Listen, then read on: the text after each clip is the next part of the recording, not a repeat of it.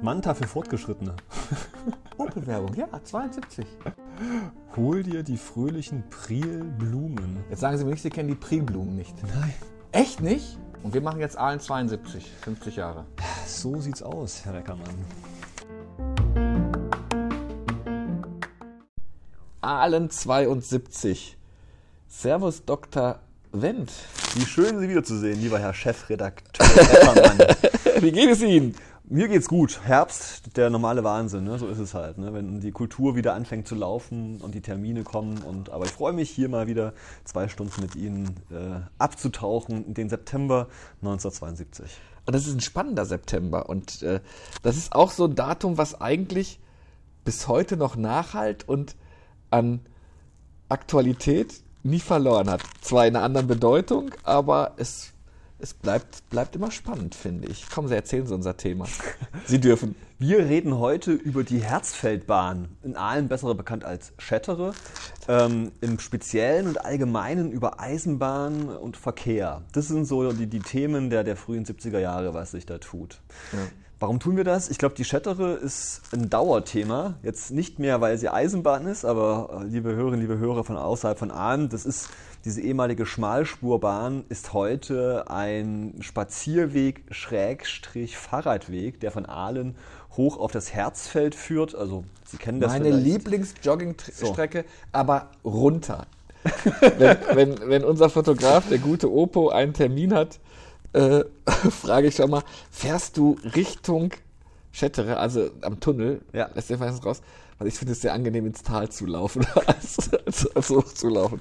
Eine sehr, sehr schöne. Es ist eine wunderschöne Strecke ähm, und vor allem auch für Fahrradfahrer sehr gut geeignet, weil sie hat eben nur eine sehr gemäßigte Steigung und ist, glaube ich, es wäre normalerweise der perfekte Weg, um aus Herzfeld hochzukommen, dann auf die Schwäbische Alb.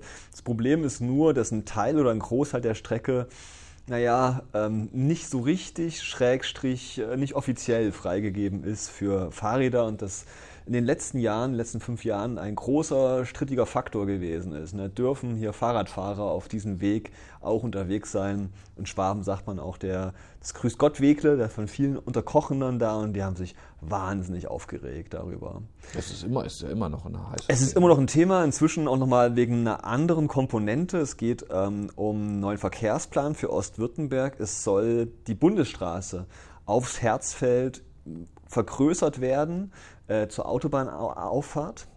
äh, Albaufstieg. Auf die A7, so ist es. Ähm, das Problem ist aber, dass diese Strecke, diese Bundesstraße, aktuell mitten durch Unterkochen durchgeht, was vielen Unterkochen nicht gefällt. Und die haben die große Sorge, dass da jetzt eine vierspurige Straße, Bundesstraße, da jetzt ihr, ihr, ihren Ort trennt, verstopft und der Albaufstieg, es werden verschiedene Szenarien gesucht. Ähm, man ist noch nicht ganz fündig geworden, sage ich mal. Das Projekt ist noch nicht ganz zu Ende, aber ich meine, äh, sorgt dafür, dass der Herr Reckermann in seiner Zeitung reichlich Stoff zum Schreiben hat. Ne?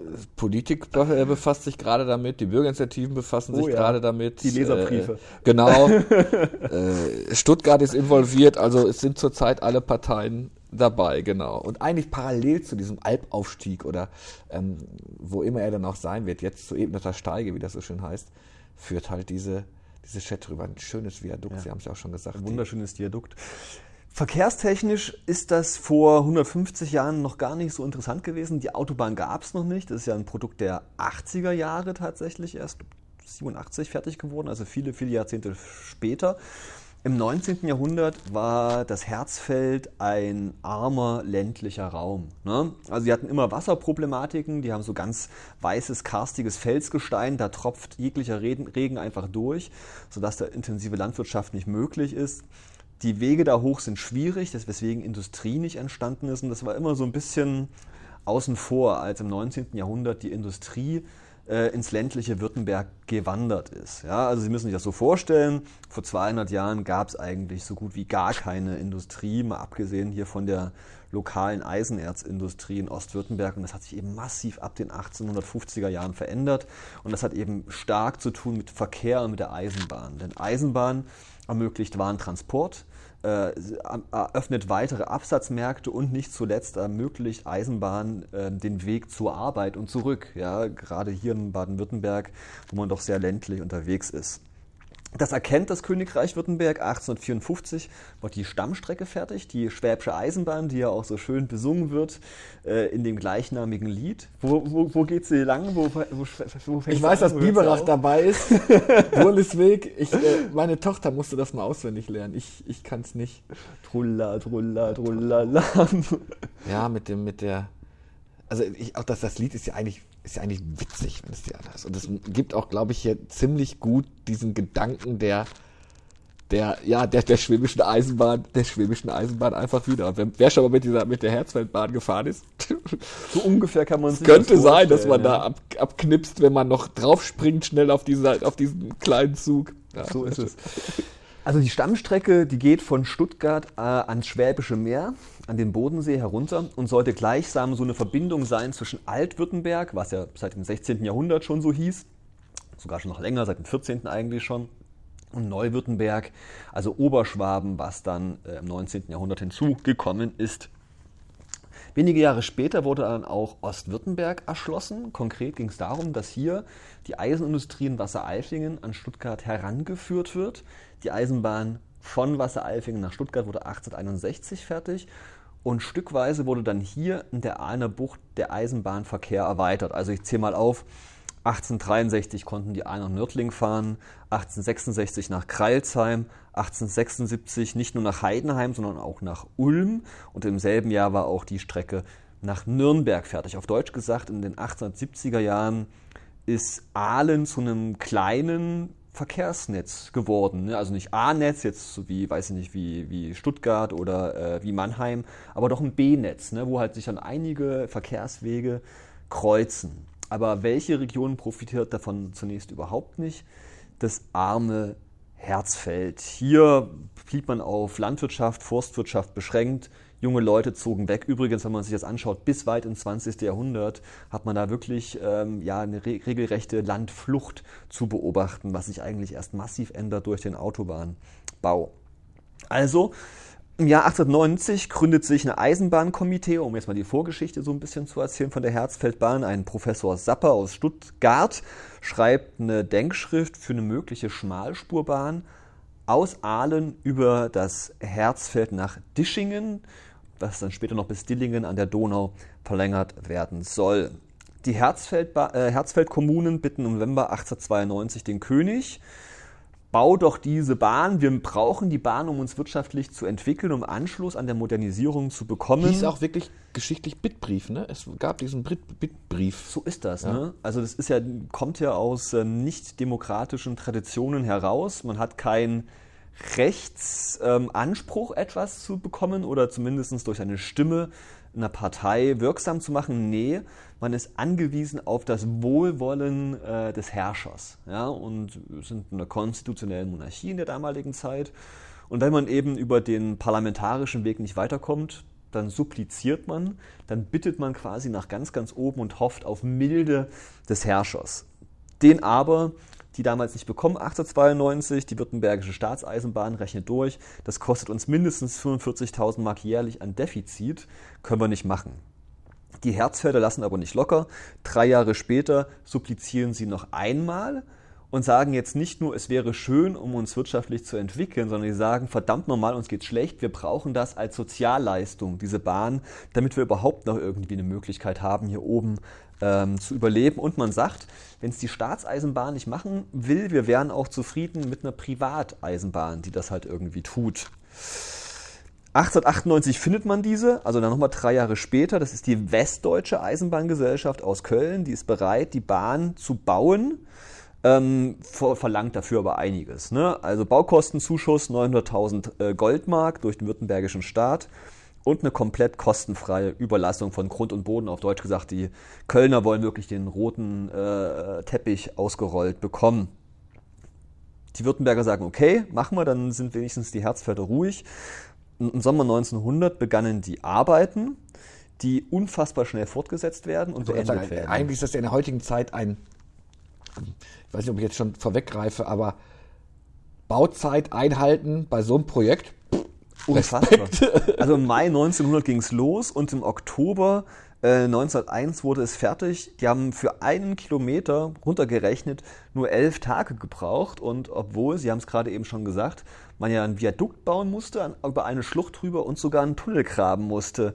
Und dass man diese 39 Kilometer äh, bis Balmershofen da abschließen konnte, pünktlich am 31. Oktober 1901 eröffnen konnte, das war damals auch außergewöhnlich. Also diese Geschwindigkeit war außergewöhnlich. Übrigens, das vielleicht noch als äh, interessante Nebeninfo, da waren auch hunderte ähm, Gastarbeiter mit beschäftigt, die teilweise aus Italien und aus vom Balkan gekommen sind.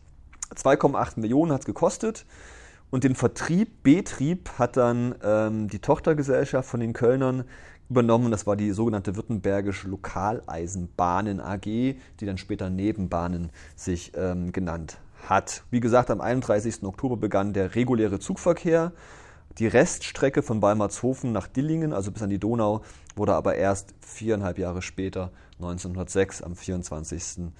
März ähm, fertiggestellt. Und das war quasi diese Geschichte zu einer Hochzeit der Eisenbahn, als sogar unrentable Strecken hier und da eröffnet worden sind, haben die Herzfelder gekämpft, erfolgreich gekämpft und eben dann diese kleine niedliche Dampfeisenbahn von Aalen nach, ähm, nach Dillingen bekommen. Übrigens wussten Sie, wo der Bahnhof gewesen ist, der Personenbahnhof in Aalen eigentlich? Ich ich meine gelesen zu haben, dass die in so ein Behelfsdings sein mussten. Die konnten nicht zuerst an den eigentlichen Bahnhof gehen, soweit ich das weiß. Ist, ist richtig, ne? Also die, die Spurbreite war ja eine, teilweise eine andere, ne?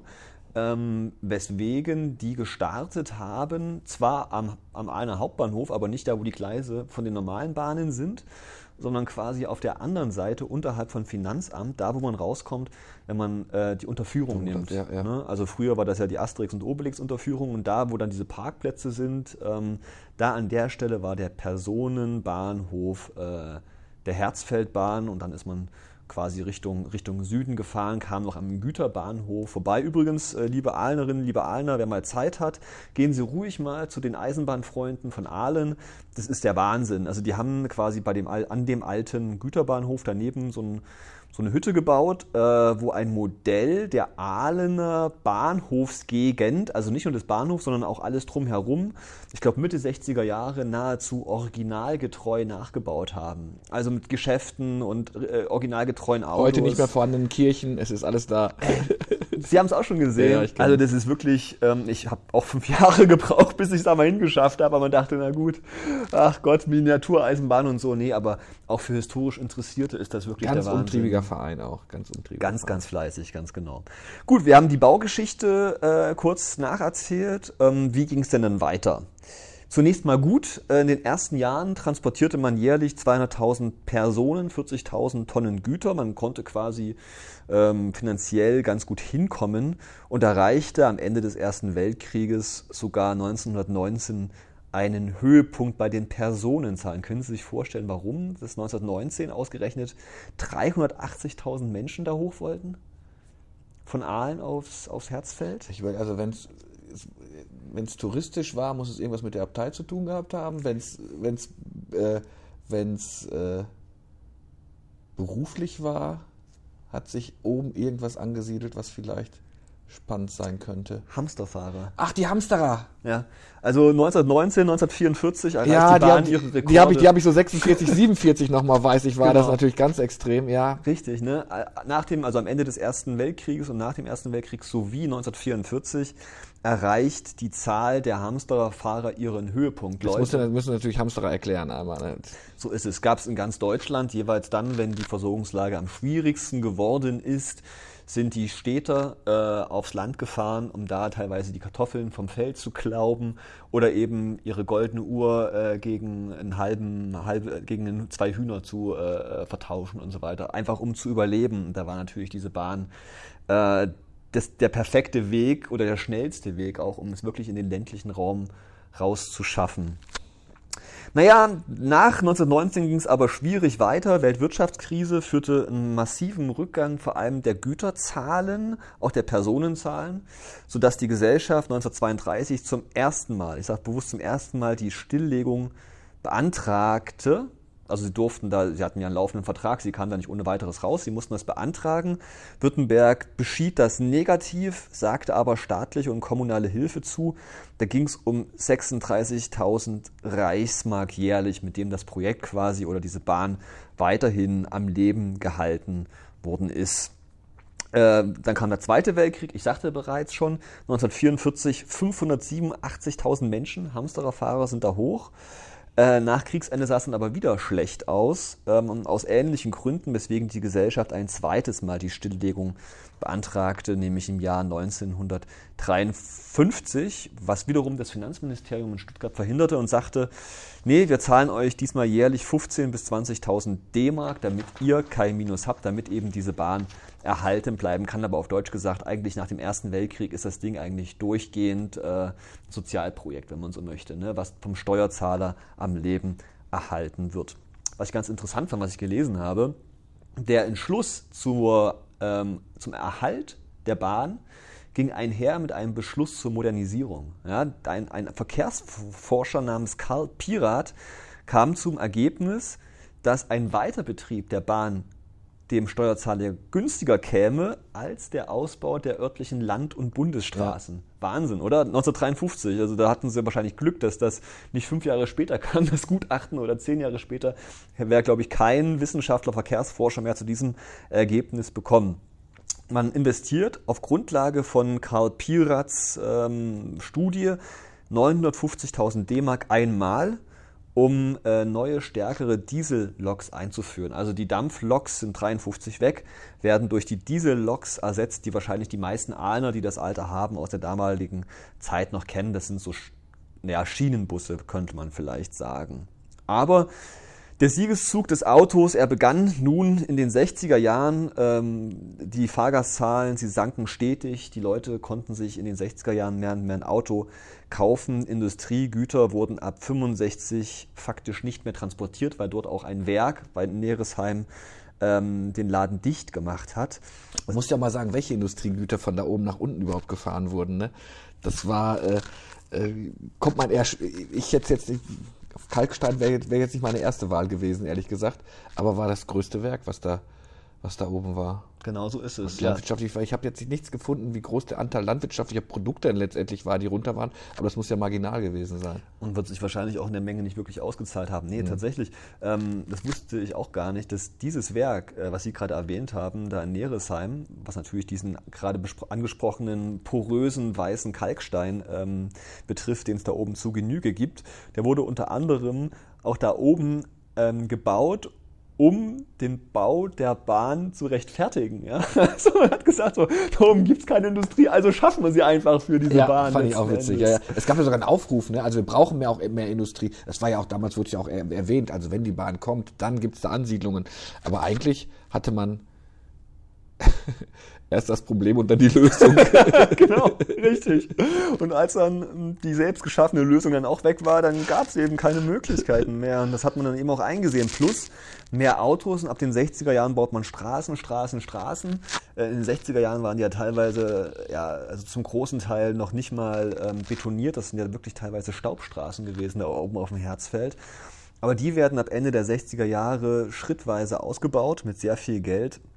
Die Leute können sich auch ein Auto leisten, ähm, sodass man 114.000 Reisende noch hat 1971. Also wie gesagt, im Hamster-Mega-Jahr waren es ja über, äh, was habe ich gesagt, 500.000, jetzt sind es noch 100.000. Das ist natürlich viel zu wenig, es gibt keine Güter mehr. Ähm, der Betrieb wird eigentlich nur noch durch die Städte und Landkreise in der Umgebung Aalen, Dillingen, Neresheim, die jährlich bis zu 100.000 D-Mark ausgeben, ähm, aufrechterhalten ähm, bis dann 1971 im November sich der Kreis Heidenheim entscheidet, nicht mehr weiter zu zahlen, äh, woraufhin dann im April 72 erstmals die Schließung beantragt wird. Aber vielleicht noch mal so ein paar Zahlen, weil äh, ich mag ja immer ganz gern Zahlen, auch wenn das immer so ein bisschen blöde ist bei einem Podcast. Aber ähm, was denken Sie, ähm, wie viel Kilometer Bahnnetz haben wir denn aktuell ungefähr in Deutschland? In Deutschland? Ach, grobe Schätzung. Grobe Schätzung. Einen Teufel tun würde, kann ich mich nur in Das, das ist so wie Entfernung, kann ich auch ganz schlecht schätzen. Sag. 33.000. 33.000. Das ist gar nicht so viel. Ist es eigentlich jetzt auch gar nicht, ne? Weil im Vergleich, wie viele Autobahnen haben wir? Nur Autobahnen, ne? Es ist weniger, aber trotzdem, also gemessen daran, dass es ja, ja, also die Bahnstrecken ja wirklich alles betrifft, sind 13.000 Kilometer Autobahn in Deutschland. Im Vergleich im Jahr 1950 haben wir im Bahnnetz 49.000, also fast 50.000 Kilometer. Wie gesagt, heute 33.000. Ähm, Anzahl der Autobahnen im Jahr 1950 2100 Kilometer. Also ein Sechstel dessen, was wir heute haben. Und wenn man noch die Bundesstraßen dazu nimmt, ist der Unterschied sogar noch krasser. Ne? Also es wurden einfach unfassbar Straßen gebaut, währenddessen die Zahl der Bahnkilometer stagnieren und seit der Privatisierung 1994 sich sogar um ein Viertel verringert haben. Ne? Also wie gesagt, 1994 hatten wir 44.000 Kilometer Bahnnetz, 2020 33.000, also 11.000 weniger. Es sind viele, viele Nebenstrecken verloren gegangen und das geht halt einher mit der Zahl der Pkw. Äh, Jetzt frage ich Sie nicht nochmal, was Sie schätzen, wie viele PKWs wir heute haben. das war ein Schätztag. Ja, komm. Ich weiß. Nur Pkw, also nicht Laster und sowas, sondern allein Personenkraftwagen. Ich tu, ich tu mir das nicht an. Wie viel, also wie viele Haushalte haben wir in Deutschland? Jeder hat im Schnitt drei PKW genau. mittlerweile. So, so ungefähr. Du musst noch die Kinder rausrechnen ja, ja, die, genau, die genau. zu alten Menschen. Ja, ja, und die zu jungen, also die Kinder, genau. Also es sind fast. Ja. Nein, nein, nein. Nee, nee. oh je, hier 19. gerade. 19? Ja. 48 Millionen. Ach, Wahnsinn, oder? Boah, 48 ja Millionen. Jeder, ja, mehr als jeder zweite Deutsche. Der irgendwie Auto fahren will, hat, hat ein Auto und sogar mehr als das. Ne? Hm, Klimawandel. Und, das, und da, da gehe ich mir jetzt auch mal zurück. Ne? 48 Millionen, 91 waren es noch 31 Millionen. Ne? Also seitdem hat sich wahnsinnig schon entwickelt. Aber wenn wir jetzt in die Zeit zurückgehen, mit der wir uns beschäftigen, da haben wir im Jahr 1955 1,7 Millionen. Also, da sind, also Mitte der 50er Jahre sind Autos komplette, also eine extreme Seltenheit. 1960 schon verdreifacht auf 4,5 Millionen. 1965 in fünf Jahren nur verdoppelt auf fast 10 Millionen. 1970 13 Millionen und 1980 23 Millionen. Also äh, zwischen 1960 und 1980 versechsfacht sich die Zahl der Autos. Und da sind wir gerade jetzt in der Zeit drin, ähm, 19, Jahr 1972, in dem wir uns beschäftigen und in dem quasi die äh, Nebenbahnen AG als Betreiber der Herzfeldbahn im April 1972 zum ersten Mal beantragt, zu, ähm, Leute, es lohnt sich nicht mehr.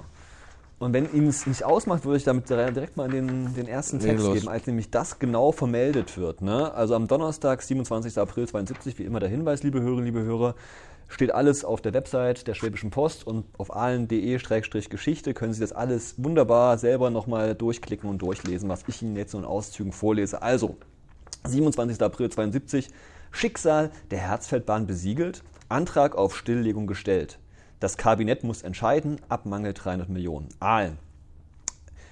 Das Schicksal der Herzfeldbahn, im Volksmund Schettere genannt, scheint endgültig besiegelt zu sein. Dr. Zimmermann von der Württembergischen Nebenbahn AG sagte uns gestern, dass Anlass für den Antrag einmal das hohe Defizit von 300 Millionen D-Mark gewesen sei. Andererseits, also der Antrag quasi auf ähm, Stilllegung, andererseits habe die Herzfeldbahn im Januar und Februar auch einen erschreckenden Rückgang gehabt. Im Güterverkehr ging der Umschlag im Januar gegenüber Januar 71 um 14 Prozent zurück. Also ich nehme an, Januar 70 bis 71 zurück. Ah nee, Januar 72 zu 71 um 14 Prozent zurück. Im Februar waren es sogar 30 Prozent. Das ist halt, ja gut, es wird halt nichts mehr geliefert. Ähm, der Herr Schieferdecker, der hier für die Schwäbische Post das Ganze beobachtet, ruft dann auch ein Innenministerium an. Der Ministerialrat Kern sagt, dass zwar der Antrag gestern noch nicht vorlag, jedoch ein solcher Antrag möglich sei.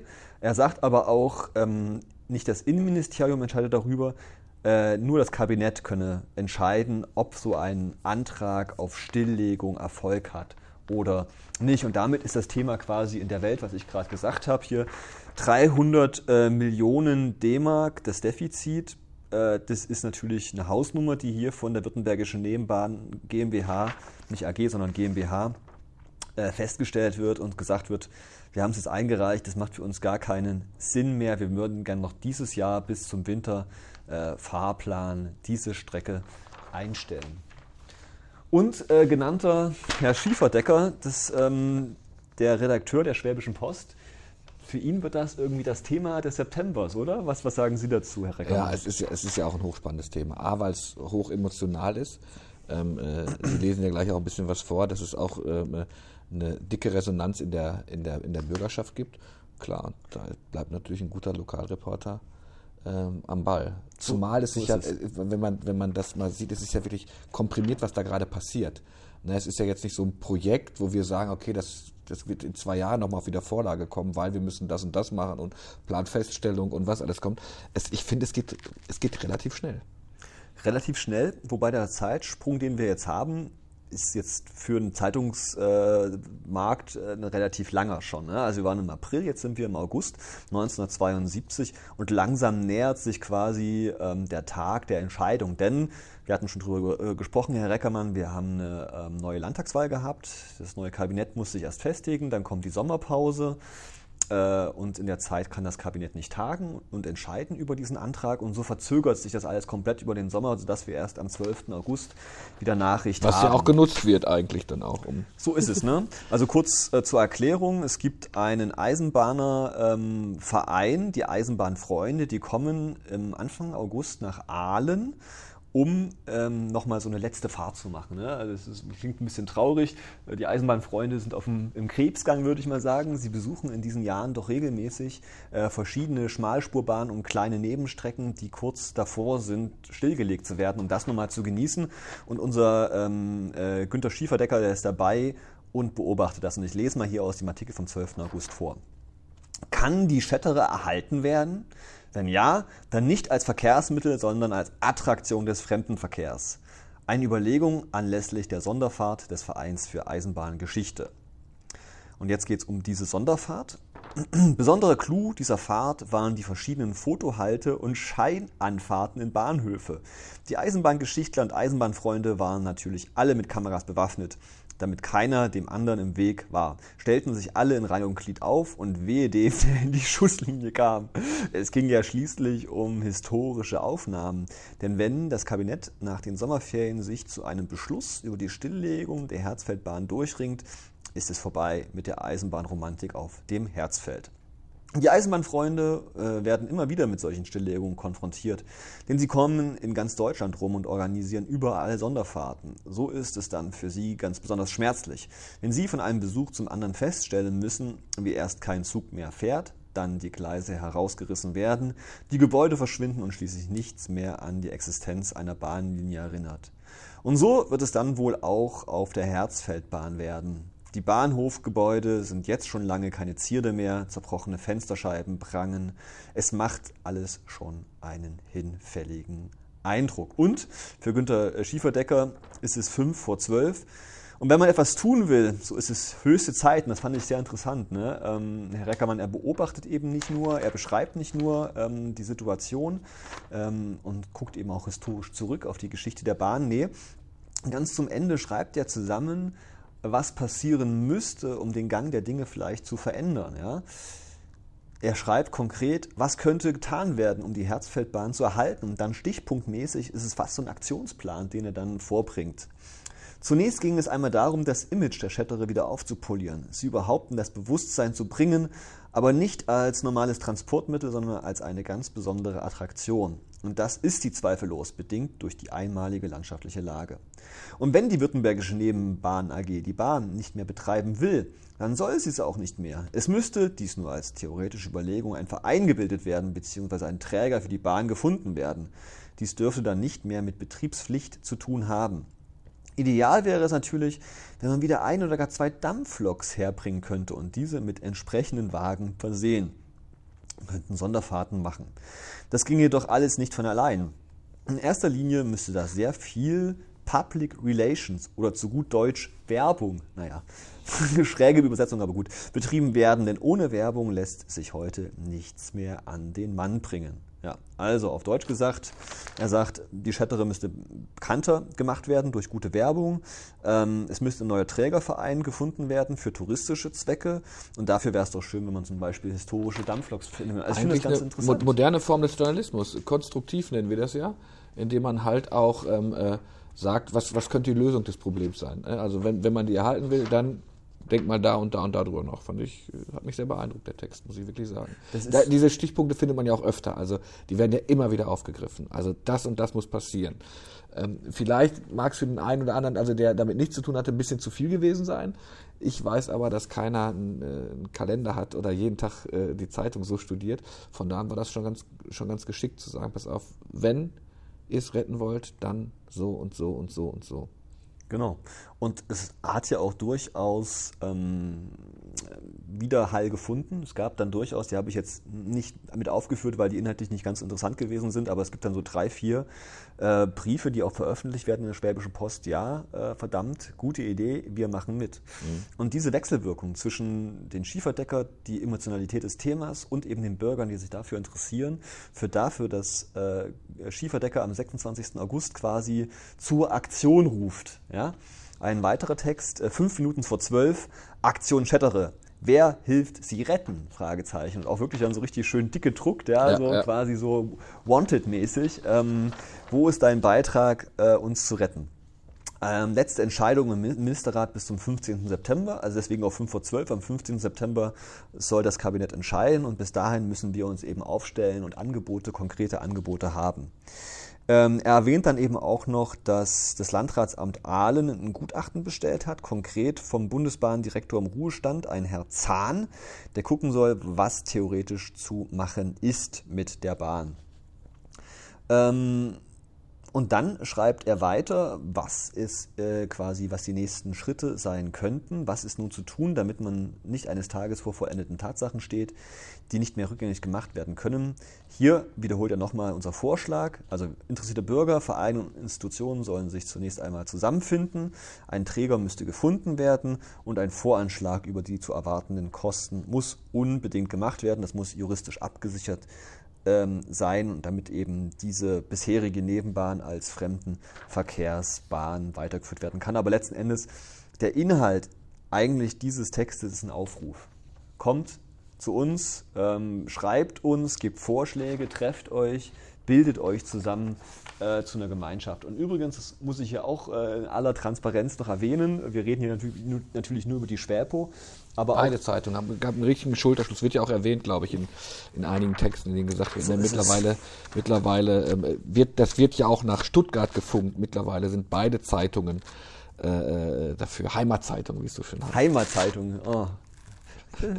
Würde man fast wieder sagen heute, oder? Ja, ja, ich, ich, ich, ich habe nichts gegen den Begriff Heimat. Also, ich finde das schön. Gut, aber da sind wir noch nicht ganz, sondern erstmal sind wir bei diesem Gutachten von Albrecht Zahn, diesem ehemaligen Bundesbahndirektor, das am 1. Ähm, September, der am 1. September veröffentlicht wird. Äh, Sie erinnern sich, dieses Gutachten, was bestimmen soll, wie sind die Zahlen, was lässt sich für die Zukunft machen. Und das Ergebnis wird am 1. September eröffnet ähm, mit der großen Überschrift mit der Stilllegung muss gerechnet werden. Ausrufezeichen. Einnahmen und Kosten stehen im krassen Missverhältnis. 87,8 Prozent Ausnahmetarife beim Güterverkehr. Und den Text, den lasse ich jetzt mal außen vor, aber den Kommentar würde ich ganz gerne in äh, großen Zügen nochmal von Günter Schieferdecker vorlesen. Ein Gutachten und seine Konsequenzen. Das Gutachten macht deutlich, dass ein hoher Kostenanteil auf die Personalkosten kommt, nämlich 427.000 D-Mark. Und die Kosten der baulichen Anlagen schlagen nochmal mit 410.000 D-Mark zu Buche. Und das sind schon zwei Drittel der 1,2 Millionen Kosten pro Jahr, die die Herzfeldbahn verursacht. Das war mir übrigens auch nicht so richtig bewusst, Herr Reckermann. Da gab es ja wirklich in jedem kleinen Bahnhof damals, gab es ja äh, zum Teil noch einen eigenen Angestellten. Ne? Also diese Bahnhäuser, die waren durchaus auch noch äh, in Benutzung. Ne? Und ähm, also so erklärt sich vielleicht auch, warum diese 427.000 Mark Personalkosten beisammenkommen. Also Wahnsinn heutzutage. Ne? So viele Leute, die man dafür bezahlen muss. Weiter ist zu ersehen, dass der Güterverkehr äußerst unrentabel betrieben wird. 87,8 Prozent der Güter werden zu Ausnahmetarifen befördert, also sprich quasi außertariflich und auf die Art und Weise komplett subventioniert. Das heißt, dass in Wirklichkeit der Steuerzahler über die Zuschüsse die günstigen Tarife für die Beförderung ermöglicht. Und das muss ja wirklich nicht sein. Es ist ganz klar, dass die Herzfeldbahn für den normalen Personenverkehr und für den Güterverkehr kaum noch Bedeutung hat.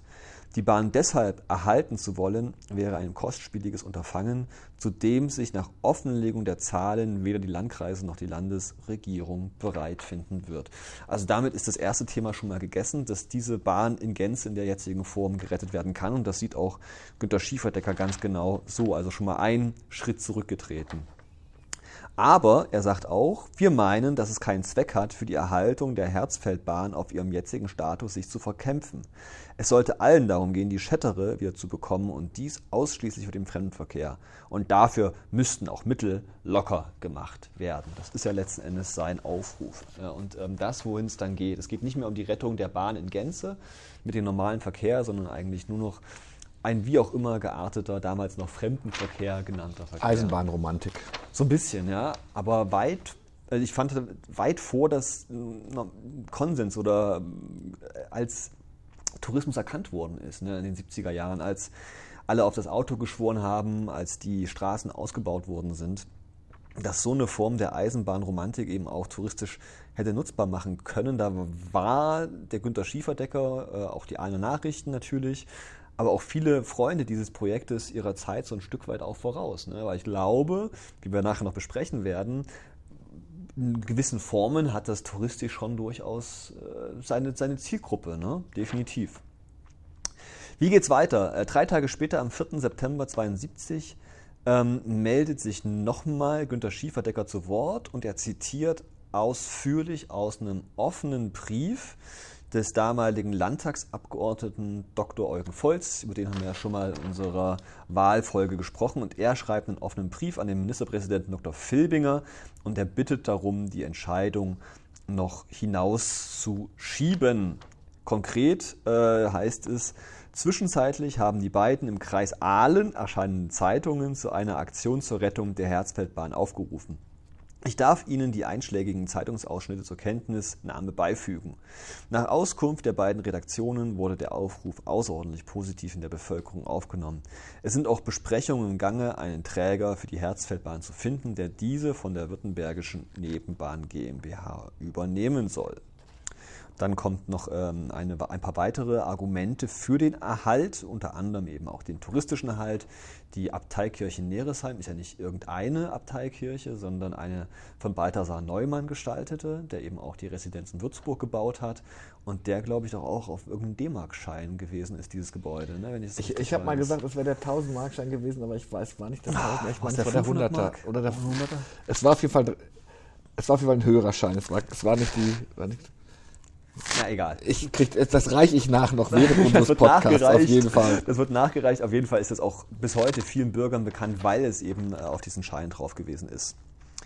Aus Ihrem Hause habe ich gehört, das schreibt jetzt wieder Dr. Volz, dass das Kabinett am 12. September 72 darüber entscheiden wird, ob eben äh, dieser Antrag der Nebenbahn AG angenommen wird. Ich möchte Sie sehr bitten, die Entscheidung noch um etwa vier Wochen aufzuschieben. In dieser Zeit kann dann die Aktion der beiden Heimatzeitungen, ja steht es hier, Herr Reckermann, der beiden Heimatzeitungen überschaut werden. Auf Deutsch gesagt, er bittet um Geduld, die äh, darauf zu warten, wie sich die Bürger hier zusammentun, ob vielleicht tatsächlich eine Gesellschaft gegründet wird, ob man äh, Ideen hat, zum Beispiel auch für den Ankauf von Dampfeisenbahnen und wie das quasi übernommen werden kann. Die große Sorge ist, glaube ich, dass hier Nägel mit Köpfen gemacht worden sind, bevor eben vielleicht nicht sich eine gute Alternative mit der Zivilgesellschaft findet. Und jetzt kommen Sie. 50 Euro Schein war Balthasar Neumann. 50 Markschein? 50 Markschein, 50 Euro Schein. 50 Markschein, ja. Und es aber war Balthasar Neumann und die Abteikirche. Ne? Nee, es war die Residenz im Hintergrund zu sehen. Mist. Ich dachte, die Abteikirche wäre Würzburger Festung. Nee, ich bin auch fest, dass ich, ich das ah, will ich weiter so. Ich Mist erzählt, dann war es tatsächlich nur der Architekt. Na, aber ist ja auch gut. Ist ja, ja. auch, mit den Würzburgern gönnen wir es auch und ist ja alles eine schöne große Region hier, Franken, Württemberg. Das nehme ich gerne in Kauf.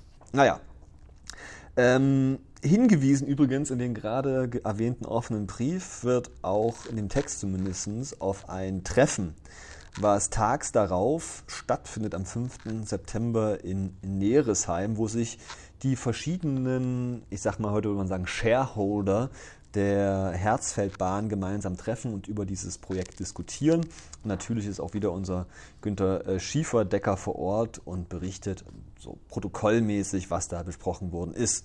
Ich lese mal vor von diesem 6. September 72. Endspurt vor Stilllegung der Herzfeldbahn.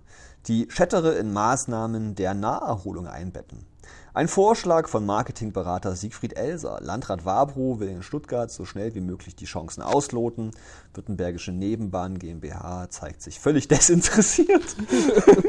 Besprechung im Kloster Hospiz Neresheim. Also, ähm, ist, zunächst ist Wabro dran, der Landrat, und sagt, wie schlecht alles aussieht und wie schwierig es ist. Und das ähm, Gutachten von, Dr., äh, von Herrn Zahn äh, sieht ja auch nicht dolle aus. Und jetzt kommen die Journalisten dran. Zitat. Von den Laien, sprich Pressevertretern und anderen Gesprächsteilnehmern, die nicht Eisenbahnfachleute sind, wurde wiederholt das Stichwort Fremdenverkehr gegeben. Die Fachleute winkten jedoch ab. Teils hatten sie es falsch aufgefasst, dass der Fremdenverkehr per Herzfeldbahn anreisen würde, teils sahen sie auch keine Möglichkeit, reale Möglichkeit für die Erhaltung der Herzfeldbahn als Attraktion. Pessimistisch äußerten sich hier in erster Linie Bundesbahndirektor AD Zahn und Ministerialrat Kern vom Innenministerium. Landrat Wapo versuchte auch die Frage auszuloten, ob nicht eventuell die Bundesbahn den Betrieb übernehmen könnte, wenn ihr kostenlos der Bahnkörper überlassen würde. Zu dem Stichwort kostenlos erhielt er jedoch keine Reaktion seitens der Vertreter der Württembergischen Nebenbahn GmbH. Äh, äh, Direktor Günther von der WNB Doppelpunkt die Bundesbahn macht nichts umsonst. Ob man mit der Bundesbahn günstiger wegkommt, sei fraglich. Wenn wir aussteigen, müssten wir den Kram verkaufen. Die Bundesbahn müsste und bei uns bei Überlassung der Anlagen Pacht bezahlen. Ich glaube kaum, dass sie das macht. Naja. Und dann äh, geht, steht Siegfried Elser auf, ein Marketingberater aus Aalen, der sich seit einiger Zeit mit dieser Idee der Fremdenverkehrsnutzung beschäftigt. Zitat. Er unterbreitete dem Gremium einen Vorschlag, der sich zwar auf den ersten Blick utopisch ausnimmt, der aber, wie Landrat Wabro sagte, durchaus diskussionswürdig ist. Siegfried, Siegfried Elser hob das Problem auf eine höhere Ebene. Er meinte, dass man die Herzfeldbahn nur dann erhalten könne, wenn sie in Maßnahmen der Naherholung eingebettet werden können. Er stellte sich eine Dachgesellschaft vor, die als Firma fungieren solle, die mit dem Auftrag, auch Geld zu verdienen, ausgestattet sei. Diese Firma, eine GmbH, müsste einmal die Herzfeldbahn übernehmen, was Geld kostet. Andererseits sollte sie sich um Maßnahmen für die Naherholung bemühen. Anlagen von Campingplätzen, Feriendörfern, Ponyfarmen und ähnliche Maßnahmen.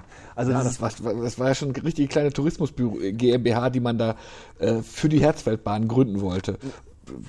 Weitsichtig natürlich, wenn man sagt, okay, was, was, aus heutiger Sicht ist es so ein bisschen, wir haben eine Bahn und bauen darum so einen Freizeitpark. Das, das ist so ähnlich wie, dass man halt 50 Jahre, 60 Jahre vorher eine, eine Bahn bauen wollte und dafür extra dieses Kalksteinwerk ja, ne, äh, gebraucht hat. Jetzt, jetzt, brauchen wir, jetzt brauchen wir ein Riesenrad sozusagen. Ne? Richtig, Was, äh, richtig. Damit wir die Bahn dürfen, bauen dürfen, brauchen wir einen Anlass. Für diese Firma müssten Geschäftsanteile gezeichnet werden, wobei er sich vorstelle, dass sich auch das Land beteiligen kann. Natürlich, wer sonst der Staat. Siegfried Elser ging davon aus, dass die Zukunft des Herzfeldes, nachdem die Industrieansiedlung nicht so klappt, und auch von der Landwirtschaft keine entscheidenden Impulse zu erwarten sind, allein auf dem Sektor des Fremdenverkehrs, besser gesagt der Naherholung des Wochenendurlaubs liegt, ist seine Meinung.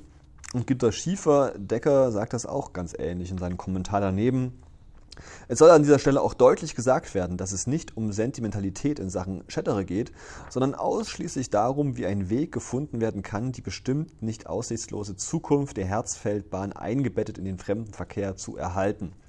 Dabei kann man sich durchaus vorstellen, dass die Strecke verkürzt wird und lediglich von Aal nach Disching geht, denn dies ist der interessanteste und schönste Streckenabschnitt. Die Unkosten würden sich bei 36 Kilometer Strecke statt 55 ebenfalls verringert. Also weiterhin ein Krebsgang eigentlich. Ne? Also gerade eben hieß es noch, man will die ganze Herzfeldbahn für touristische Gründe äh, erhalten. Und jetzt, nach diesem Gespräch, äh, sagt auch Günter Schieferdecker, naja, vielleicht reicht es auch, wenn wir wenigstens bis nach Dischingen kommen und dann das vielleicht äh, gelegentlich, vielleicht auch nicht mal mit einem regulären Fahrplan, sondern nur noch gelegentlich nutzen. Und selbst Günter Schieferdecker, wenn man mal ehrlich ist, hat Zweifel daran, ob dieser große Plan von dem Siegfried Elser mit dem Freizeitpark auf dem Herzfeld. Campingplatz und Ponyfarm. Genau, und Ponyhof da irgendwie überhaupt. Ich muss noch, ich muss noch schnell nachreichen, sonst sagt man, wir, wir erzählen hier Quatsch. Auf der Rückseite ist in Teilausschnitten des 50-Mark-Scheins. Yes! Ich wusste doch, dass sie drauf war. Neresheim. Vorne Balthasar Neumann, Rückseite Residenz. Und im Querschnitt heißt es die Abteikirche Neresheim. Ach komm, Herr Reckermann, wir haben ein Werbung auch für, für Neresheim, da haben wir auch noch viel Zeit. Fahren Sie da hoch, das ist eine wunderschöne ähm, äh, Abteikirche. Nehmen Sie sich aber unbedingt eine Führung, das lohnt sich einfach, da eine Dreiviertelstunde mal durchzulaufen, weil die Kirche hat es echt hin, in sich und ähm, wenn sie schon da sind. Sehr, äh, sehr beeindruckend. Ich glaube, es gibt einen Punkt, ich bin da, war, war da wandern, ähm, da kann man drei Kirchtürme sehen. Sieht man auch nicht so oft. Liebe Grüße an den Bürgermeister Hefele. Der freut sich über jeden Besucher. So ist es, ja. Schöne äh, Gegend, echt. So, fahren Sie nicht immer irgendwie in Schwarzwald oder ins Allgäu.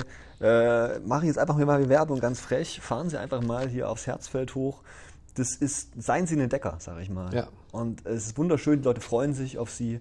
Gut, Schwäbisch wird sich gefreut. Das ist aber ein bisschen anders. Doch, doch, doch, doch, doch. Okay, okay, okay. Hier wird am 13. September 72 berichtet über, zum einen, klar, die Kabinettsentscheidung ist verschoben worden, zum anderen aber gab es auch ein Gespräch ähm, in Stuttgart, an dem eben die Vertreter von Wirtschaft und Landwirtschaftsministerium ähm, teilgenommen haben. Innenministerium sowohl äh, als auch Landrat Wapro und Bürgermeister Hegele aus Neresheim, wo eben nochmal Werbung gemacht werden soll. Da sind die Botschaften eben nicht ganz so rosig. Ne? Denn die Regierungsvertreter zeigten sich nicht geneigt, künftig weiterhin Zuschüsse zu den laufenden Betriebskosten zu gewähren, sodass damit gerechnet werden muss, dass das Kabinett seine Zustimmung zur Stilllegung des Bähnle geben wird. Also auch wenn das jetzt noch nicht formal festlegt, bei dieser Besprechung wird es klar, die Herzfeldbahn in der derzeitigen Form ist eigentlich Geschichte. Das war's, genau. Das war's.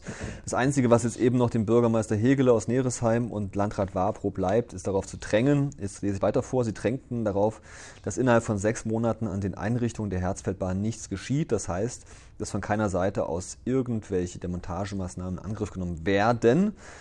Dr. Volz will ferner an die Deutsche Gesellschaft für Eisenbahnfreunde herantreten, die bekanntlich bereits eine Reihe von Strecken auf eigene Kosten im Rahmen des Fremdenverkehrs unterhält, um auch die Herzfeldbahn, Herzfeldbahn wenigstens für den Fremdenverkehr zu retten. Und mit Unterstützung aller Freunde der Schettere müsse dann eine Dampflok neu beschafft werden, um wenigstens an Wochenenden in eigener Regie Züge verkehren zu lassen. Und Günter Schieferdecker ist zuversichtlich, Ah nee, sogar Erwin Hafner sich gerade. Sicher würden sich in Aalen aus dem Stamm des erprobten Lokpersonals Idealisten finden, die für die gelegentlichen Fahrten der Schettere hinauf aufs Herdfeld wieder einmal ins Führerhaus einer Dampflok klettern. Das wäre sicherlich nicht das größte Problem. Trotzdem ließen sich auf diese Weise die Betriebskosten des Bähnle auf ein Minimum reduzieren. Nun ja. Und das schon Minimum wäre, wenn man äh, zwei Lokführer hat, weiß ich nicht, aber klar, Personalkosten sind immer hoch.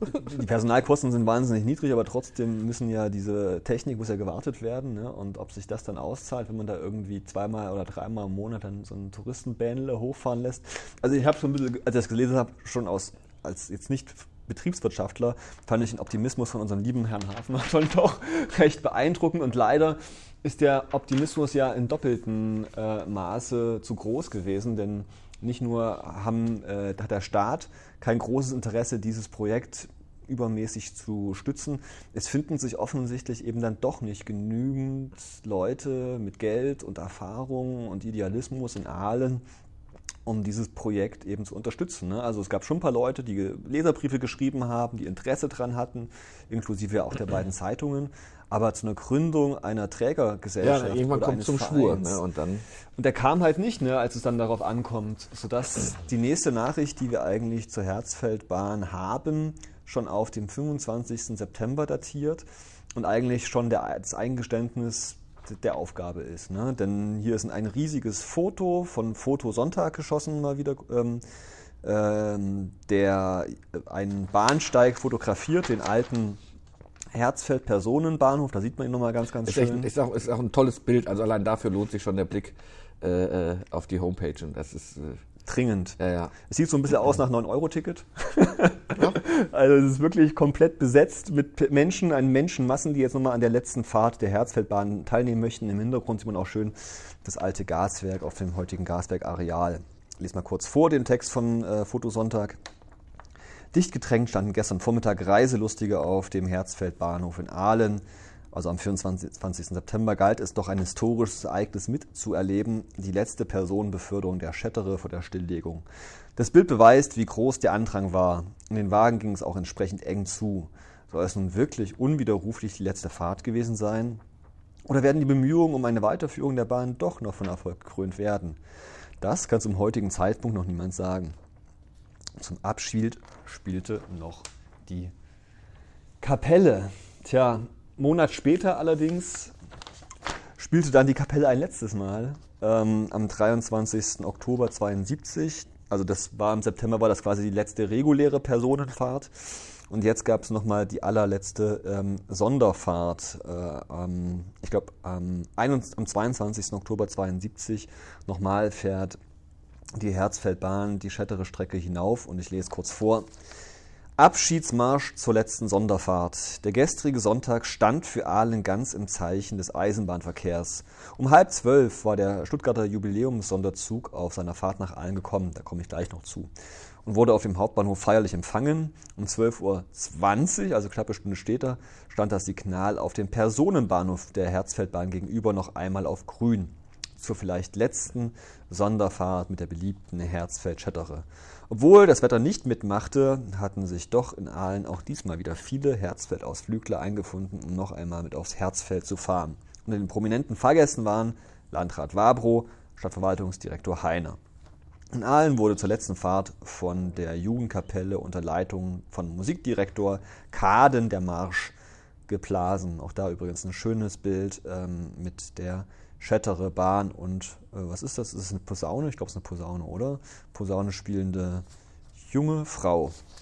Ja, äh, und Kaden hatte einen Doppelauftritt, das wurde jetzt ja gerade eben schon mal gesagt, der Stadtmusikdirektor. Denn kurz zuvor gab es auch positive Nachrichten äh, für den Eisenbahnstandort Aalen. Denn auf der einen Seite äh, der Gleise wurde die Herzfeldbahn zu Grabe getragen, auf der anderen Seite kam ein Sonderzug aus Stuttgart an, der wie vor 50 Jahren begeistert empfangen wurde. Das war äh, eine Jubiläumsfahrt 50 Jahre zuvor, 1922, war aus dem neuen Stuttgarter Hauptbahnhof, dem Bonatzbau, erstmals eine Eisenbahn nach Aalen gekommen und das war quasi jetzt der Ansatzpunkt, nach Aalen zu fahren. Aber ich finde das Jubiläum eigentlich relativ schwach. Ja? Also nur weil irgendwie ein Bahnhof in Stuttgart gebaut worden ist und da mal ein Zug nach Aalen gefahrt, gefahren ist, fährt man dann nach Aalen.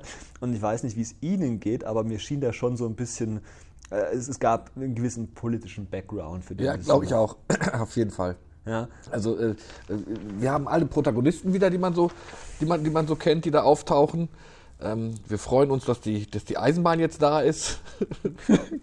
Also so ein bisschen wie so ein Sorry, ja. Übrigens, ne, wir haben eure Herzfeldbahn sterben lassen, aber dafür machen wir hier einen schönen Jubiläumszugfahrt und wir bringen positive Nachrichten mit. Denn, sehr geehrte Damen und Herren, die äh, Minister und äh, Eisenbahnpräsidenten aus Stuttgart bringen die Nachricht mit, dass Aalen zukünftig einen Anschluss an den an das Intercity-Netz erhält, einen regelrechten B-Netz-Anschluss. Also da werden nicht stündlich Züge durchfahren, aber doch alle paar Stunden ähm, auf der Strecke von Stuttgart Richtung Nürnberg.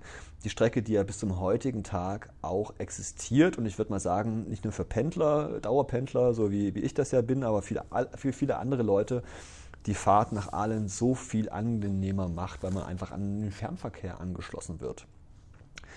Ähm, möglich macht die Elektrifizierung der Bahn, der Gesamtstrecke zwischen Nürnberg und Stuttgart über Aalen, die im April 72, also auch parallel zur, Ja. zur Botschaft, wir machen die Schettere wahrscheinlich dicht, äh, zusammenkommt.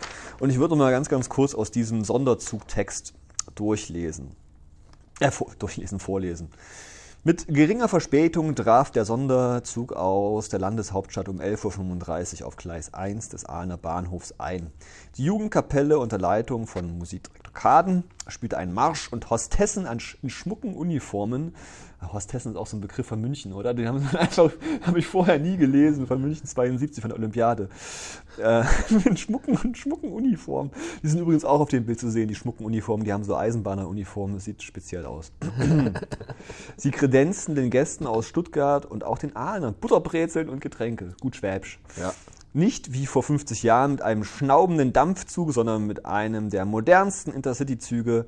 Schnittigen Zug waren die Bundesbahngäste aus der Landeshauptstadt nach Aalen gekommen. Oberbürgermeister ähm, Dr. Schübel begrüßt aus, äh, und zitiert aus einem Spruch des Ahner Lokführers Ranger von 1922. Der hatte gesagt, aus Stuttgarts neuen Bahnhofsfallen fahre ich ins Land den ersten Zug.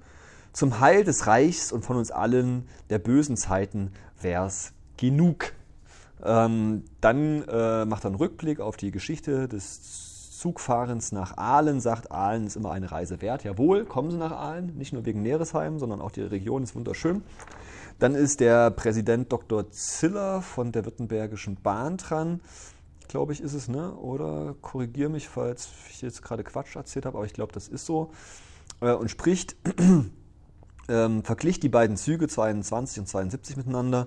Auch erinnerte er an die Entwicklung der Verbindung über Aalen und kündigte für das nächste Jahr, und jetzt kommt's Trommelwirbel, unter dem Beifall der Besucher an, dass Aalen über Intercity-Züge Anschluss an das B-Netz erhalten werde und dadurch noch, noch bessere Anschlüsse an das A-Netz und dadurch direkt nach allen Großstädten.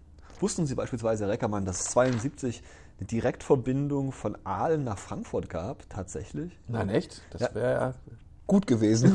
das wäre gut gewesen. Allerdings ähm, hätte das eine Stunde länger gedauert als heutzutage tatsächlich, weil das über diese Nebenstrecke äh, über Würzburg geht letzten Endes. Ne? Kreilsheim, dann Würzburg hoch ja. und dann diese ähm, Damals, glaube ich, noch komplett die Main-Strecke, weil die neue Intercity-Strecke, ICE-Strecke war noch nicht fertig, ähm, weswegen das Ding, glaube ich, über vier Stunden gebraucht hat, also wenn ich es richtig weiß. Aber immerhin Direktstrecken. Die D-Züge von Aalen gingen ja bis in die Ostzone teilweise, ne? also bis in die DDR. Ähm, also Aalen, äh, war, nach München gingen auch Züge, also es gab durchaus, was man heute als Fernverkehr verstehen würde, regelmäßige, wenn auch nicht so regelmäßige Verbindungen wie heute, so alle vier bis sechs Stunden so ungefähr äh, und auch mehr weitere Fernverbindungen, auch wenn die deutlich langsamer gewesen sind. Und ähm, ja, also ich glaube, wir analysieren das richtig, wenn wir sagen, dass dieser Besuch hier mit diesem Sonderzug aufgrund des etwas speziellen Jubiläums, da 50 Jahre Stuttgarter äh, Hauptbahnhof in Aalen, auch so eine Geschichte gewesen ist, eine Art von Wiedergutmachung. Ne? Aalen bleibt trotzdem eine Eisenbahnerstadt, auch wenn äh, jetzt seit, äh, seit 15 Jahren ähm, die Reparatur weg ist, ne, wo heute der Kulturbahnhof drin ist, auch wenn wir jetzt die erste Strecke schließen, da aufs Herzfeld, ihr seid uns immer noch wichtig. Und ich meine, ist es in gewissen Maßen bis heute, auch wenn es natürlich, jetzt kommen wir mal in die Jetztzeit, weiß nicht, wie Sie das beobachten, Herr Reckermann ja auch schon äh, Konkurrenzen gibt zu den Eisenbahnstandort Aalen. Konkret wird ja überlegt, ob die Strecke über Backnang ausgebaut wird nach Kreilsheim und Nürnberg, was die etwas direktere Strecke ist, auch wenn da aber Nachteil weniger Menschen leben, um halt mit einem ICE vielleicht auch zukünftig von Nürnberg ähm, nach Stuttgart zu kommen. Und Aalen würde dann so aufs Nebengleis geraten auf diese Art und Weise. Plus, was ist der andere große äh, Streitpunkt? Natürlich die äh, Strecke nach Ulm, die ja bis zum heutigen Tag, genauso wie die Schetterer auch, über Dieselfahrzeuge äh, ähm, teilweise eingleisig. Das sieht man auch. Also ein, ein, das, ist, das ist ja wirklich ein Jahrzehntes, also diskutiert seit Jahrzehnten. 2013 das erste Mal hier war, ging es schon um die Elektrifizierung. So ist es. Ja, also die Idee, vielleicht auch ein Direktzug, weiß ich nicht, vom, vom Bodensee oder vom Allgäu quasi ähm, nach Würzburg oder äh, nach Nürnberg zu haben, über diese Strecke beispielsweise auch. Ähm, oder wenn man weiter darüber nachdenkt, vielleicht auch die Strecke von Aalen nach Würzburg zu elektrifizieren oder eben man schneller auf die Stammstrecke da nach Bayern rüberzukommen, ja, ein Aber und ist, so weiter. Es, es, es, wiederholt sich ja die Geschichte. Die, die Herzfelder wollten damals, brauchten damals den Anschluss. Ja.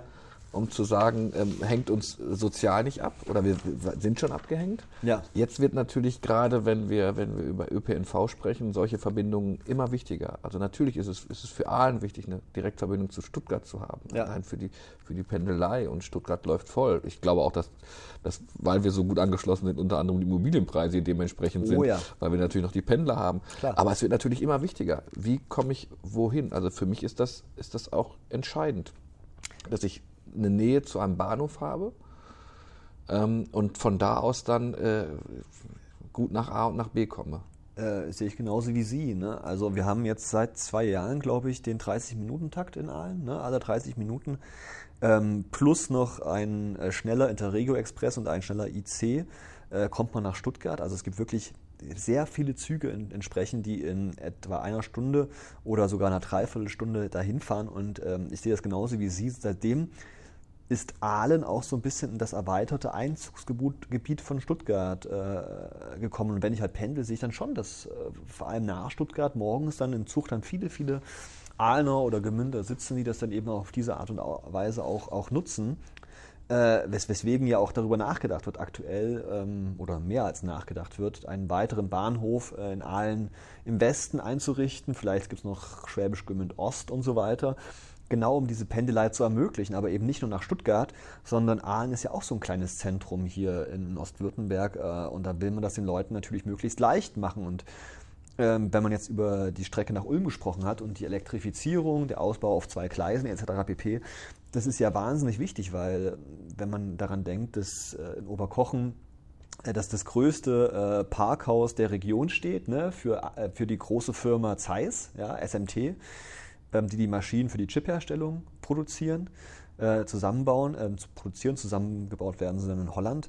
Mein Gott, es ist kein Zufall, dass sie das größte Parkhaus der Region haben und dass trotzdem dieses Parkhaus irgendwie regelmäßig um 8 Uhr fast voll ist. Ne? Man braucht eigentlich auch da einen eigenen Bahnhof da, ein Oberkochen Zeisswerk oder wie man es auch immer nennen möchte, um eben vor allem die jungen Leute, die jetzt anfangen zu arbeiten, möglichst nah ans Werk ranzubringen, damit man irgendwie Verkehr von der Straße und auf das Gleis bringt. Aber mein Gott, also diese Strecke ähm, nach Oberkochen von Aalen, das ist für viele Leute, die vielleicht umsteigen, die von aus Richtung Ansbach kommen oder von Richtung Stuttgart kommen, ist das schon blöd, ne? wenn der Zug von, äh, von Stuttgart kommt, Verspätung hat, man verpasst den Anschluss unter Umständen, man kommt nicht weiter.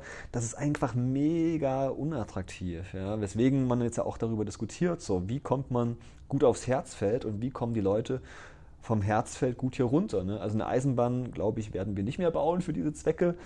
Aber es gab ja andere Ideen. Ne? Also hier Bündnis 90, die Grünen hatten ja äh, die Idee gehabt, haben es vielleicht auch gelesen, diese Idee, dass man eine, eine, ähm, eine Seilbahn baut letzten Endes. Runter nach Oberkochen oder nach Aalen oder wie auch immer. Ja, diese Seilbahn, ich, die, die, die, komischerweise tauchte die in vielen anderen Städten auch auf.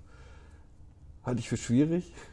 Ja, da, da gibt es dann doch nicht die Nutzerzahl dafür, definitiv. Das, das sehe ich auch nicht. Und ähm, seitdem, vielleicht noch um die Geschichte zum Ende zu bringen, die Autobahn existiert, ähm, an Aalen vorbeifährt, äh, hat sich das Herzfeld enorm entwickelt in den letzten 20 Jahren. Es ist mit dem Verkehr, das ist in der Menschheitsgeschichte immer so gewesen, wenn Verkehr da ist, ist auch äh, Industrie da, hat sich auch Gewerbe entwickelt in Waldhausen und Baugebiete sind auch da oben, es ist interessiert, äh, ist mehrfach überzeichnet. Das, das ist halt nicht, dass man da sagt, okay, da kann ich noch, finde ich noch günstig was oder da finde ich überhaupt was. das ist vorbei. Unglaublich schwierig. Ich hatte neulich einen äh, Vortrag gehalten, 50 Jahre Waldhausen, und habe da mal angeschaut, wie Waldhausen in den 70er Jahren aussah, als es eingemeindet worden ist. Und im Vergleich zu heute, das hat sich flächenmäßig von der Bebauung her mehr als verdoppelt. Da sind Baugebiete entstanden, die so groß waren oder größer waren als das, was Waldhausen vorher gewesen ist. Ne? Und im Prinzip könnte man schon jetzt argumentieren, die brauchen halt eine bessere Anbindung. Aber naja, die Straßen sind halt besser geworden seitdem. Die Straßen wurden ausgebaut. Und die Frage ist jetzt quasi, wie man eben die Straßen so gestaltet, dass möglichst die Menschen davon nicht belastet sind. Und da sind wir wieder bei der Diskussion äh, zum Alpaufstieg, ne, den, den wir hier eingestiegen sind letzten Endes. Eine Bahn werden die jetzt nicht mehr bauen. Dafür lohnt es sich dann vielleicht dann doch nicht mehr. Aber eine, eine Form von umweltfreundlicher Mobilität, einen besseren, aus meiner Sicht, wenn ich das sagen darf, sorry, besseren ÖPNV, der regelmäßig Elektrobusse, die da hochfahren von mir aus, ne, als jetzt im Augenblick der Fall ist, Einmal die Stunde kommt man zum Beispiel nach Ebnat. das ist vielleicht zu wenig ne, für, für regelmäßige Pendler, dass man da sich vielleicht was überlegt, um dann eben doch den, den wachsenden Verkehr, ne, 48 Millionen Autos und Elektroautos sind auch Autos, ne, also dass man da vielleicht eine Idee hat. Aber ich will trotzdem auf einer positiven Note enden und das ist ähm, die Herzfeld-Museumsbahn. Ja, sind, sind, Sie schon mal gefahren? Damit? Ja, bin ich schon mal gefahren. Ich habe es auch, glaube ich, immer, immer gefilmt. Da waren meine Kinder noch klein. Das war ja, das meine ich mit Eisenbahnromantik. Das war natürlich fast zu, zu, zu kitschig schön, um wahr zu sein. Da war, war ganz toll. Liebe Grüße an Werner Kuhn. Der hat mir das damals auch ah. alles gezeigt und äh, hatte mir auch oben den Bahnhof Neresheim gezeigt. Es, ähm, ich habe auch immer, ähm, ich habe eine Geschichte gemacht und es lag ein alter, ein alter rostiger Nagel, mit dem die Gleise, so, so, so, so ein ja. Gleisnagel, der ist wirklich mit mir auch dann in, in, nach Norddeutschland gegangen. Den habe ich, ah. den habe ich, den habe ich mitgenommen. Fand ich, fand ich schöne ganz, Erinnerung. ganz, ja, auch es ist wirklich, das ist wirklich toll. Ja. Aber natürlich, ähm, du musst halt immer irgendwas was bieten. Ne? Also wenn, wenn ich das mit meinen Kindern gemacht habe, das ist schön. Beim zweiten, dritten Mal, jetzt wird es mir noch gefallen, aber so, ja, wissen halt, was Sache ist. Ne? Liebe Hörerinnen, liebe Hörer, denn äh, Sie, ich habe zwar erzählt, dass 72 die Herzfeldbahn aufgehört hat zu existieren, aber das ist nur die halbe Wahrheit. Denn ähm, es gibt tatsächlich seit 1985 einen Herzfeld-Museumsbahnverein, der es in ehrenamtlicher Arbeit und natürlich durch Unterstützung der Politik gelungen ist, zumindest einen 2,8 Kilometer lange Strecke 2001 wieder zu betreiben als Ausflüglerbahn. Also im Prinzip das, was Günter Schieferdecker damals äh, vorgeschlagen man muss, hat. Man muss ja noch erwähnen, ich weiß nicht, ob wir das schon gesagt haben, nee, die, die, die, die, die Herzfeldbahn wurde komplett demontiert. Also da gab es keine Gleise. Es war weg, die Züge waren weg, es war, es war alles weg. Genau. Man hat also wieder, der Verein hat nicht gesagt, ach, wir, wir gehen mal ein bisschen rum und zupfen mal ein bisschen Unkraut aus den Gleiszwischenräumen raus. Also es war abgebaut, es war so ist es. verschwunden, demontiert. Im, Jahr, Im Laufe des Jahres 73, als dann offensichtlich niemand mehr kommt und sagt, wir, wir machen jetzt was anderes draus oder das Engagement nicht groß genug ist, wird das halt abgebaut. Und 2001, also dann entsprechend 40 Jahre später oder 30 Jahre später, muss man dann eben ähm, von null wieder anfangen und baut dann eben diese Museumsbahn von Neresheim immerhin bis zur Segmühle, so eine kleine, schöne Bahn, die auch Wanderer benutzen können, äh, einfach aus, natürlich mit, ähm, mit Dampflokmotiv. Also genauso eigentlich letzten Endes, wie es mal äh, 72 vorgeschlagen worden ist. Und erst im vergangenen April 21 wird diese Strecke immerhin verdoppelt auf 5,6 Kilometer und man kann jetzt bis zur Burg Katzenstein fahren. Also auch eine, übrigens auch eine schöne Burg. Ja, also kann man auch mal anschauen. So, ich habe mal eine Wanderung gemacht von Neresheim nach Katzenstein. Schöne Wanderung, schöne Aussichten. Man hat eine Burg und äh, ja, ein weltbekanntes, äh, eine weltbekannte Abteikirche. Äh, jetzt ist es, glaube ich, so, dass man ähm, mindestens 15 Tage im Jahr hat, ne, wo die fährt. Vielleicht ein bisschen mehr, ein bisschen weniger. Äh, man kann auch einzeln buchen, wenn man da irgendwie was Schönes machen möchte, eine Hochzeit feiern oder keine Ahnung was.